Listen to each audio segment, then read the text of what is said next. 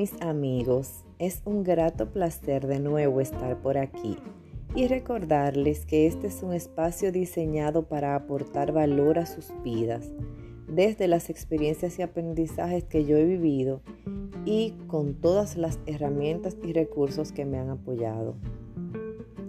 Hoy quiero hablarles de esos momentos y etapas de nuestras vidas donde vivimos desde la explosión, la impulsividad y los ataques de ira es cuando por todo creamos un problema, una discusión, sea que, tenga esto que ver con nosotros o no. Andamos siempre esparciendo mal humor y haciendo sentir mal a los demás. Hacemos esto y aunque muchos no lo crean, ni cuenta nos damos. Pues justificamos nuestros exabruptos con excusas como es que tengo un temperamento muy fuerte, es que yo no le aguanto nada a nadie, es que el servicio es malo, es que yo soy así, es que las personas se ofenden de cualquier cosa y así un sinnúmero de excusas simples. Y no, no es así. Esas excusas son parte de las caretas que ya le he mencionado en otro episodio. Las personas que hemos manejado ese tipo de comportamientos estamos o hemos estado llenas de rabia. Hemos acumulado tanto con el paso de los años que cuando finalmente podemos dejarlo salir, que es cuando somos adultos, lo hacemos de la forma equivocada, pues vamos hiriendo y lastimando a nuestro paso.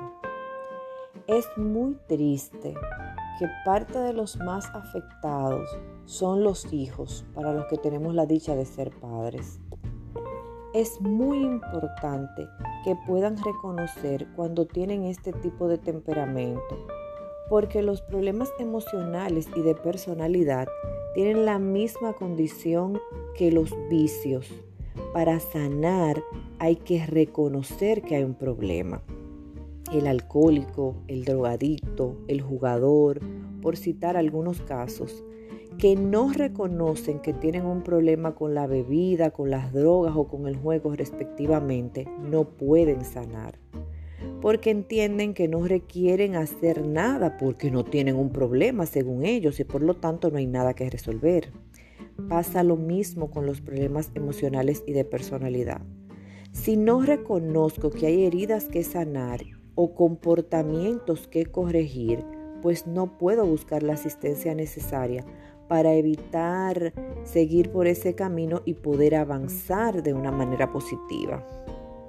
Durante mucho tiempo yo fui un gallito, como me decían, y era algo tan sin sentido, porque yo no reaccionaba solo por mis cosas, sino por las de cualquier amigo o persona cercana.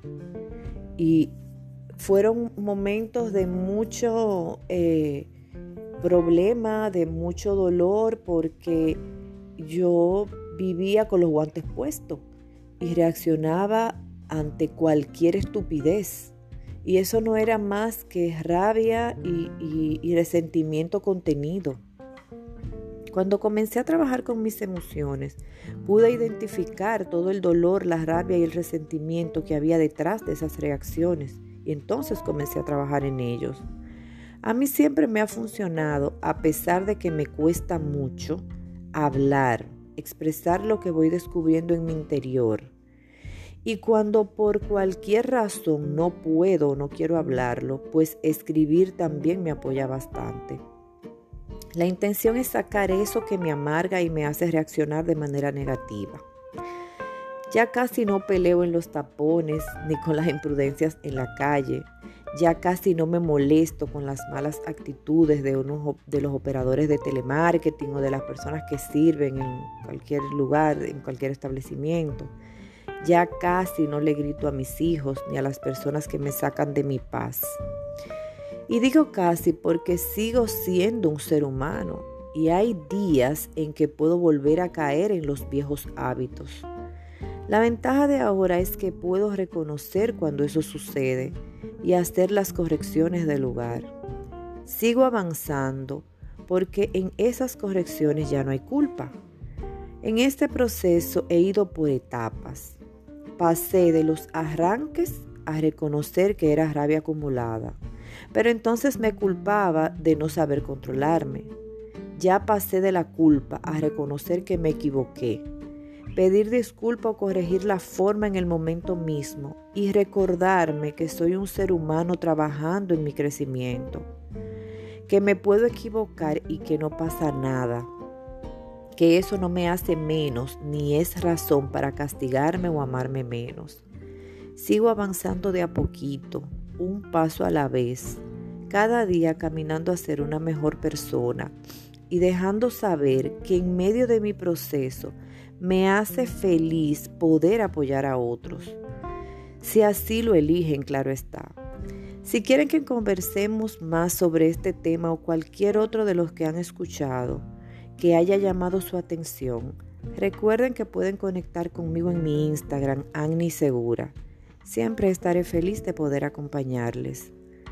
Un feliz y pacífico día para todos.